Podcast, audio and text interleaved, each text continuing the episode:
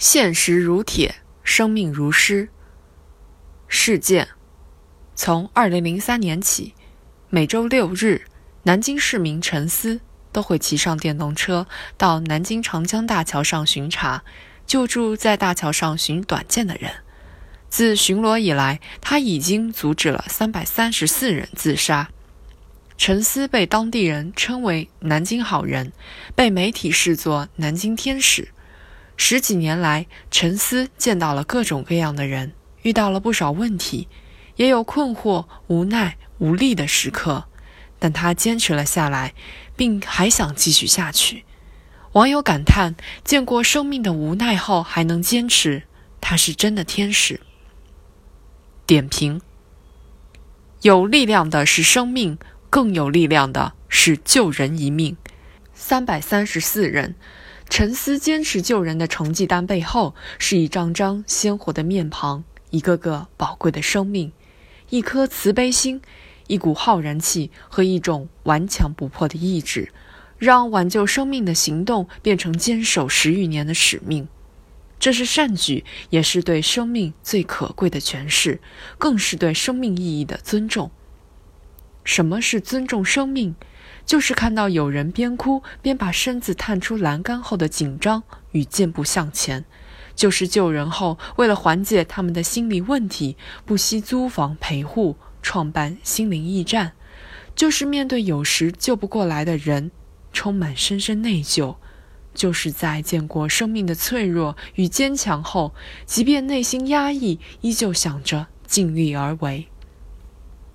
守护生命是一条高尚的、令人敬佩的路，也是一条艰辛的、难有同行的路。有时会无力，时常会无奈，常常去行动，就是这份坚持，让生命成为伟大，命变得高贵。为什么要走难走的路？无论是对自己还是他人，拉一把、拽一下，可能是有大爱。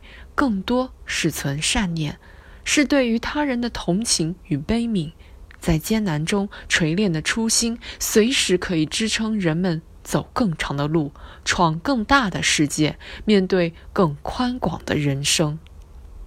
这就是信念的力量，既关于生命至上，又关乎道德向善。丢失了孩子的张宝燕、秦燕友夫妇坚信孩子会回家，开始关注寻亲信息，并尝试为其他丢失孩子的父母提供帮助。这是在艰困中点亮黑夜。好医生肖清福为播撒健康，扎根江西唯一麻风病康复村几十年，通过和同行的努力。使当地患病率大幅降低，这是在坚守中护佑安康。孩子、病人，甚至轻生者，不放弃一个，就意味着要付出百倍艰辛。如果没有信念这一坚强的武器，何以在历经现实如铁后，唱出生命如诗？我们需要这样的人，但一己之力单薄，众人拾柴火焰高。沉思说：“我能做的非常有限，每个人都是高擎的火种，点点星光点亮银河。只要手紧握在一起，就能于无路处开路，让无光处有光。”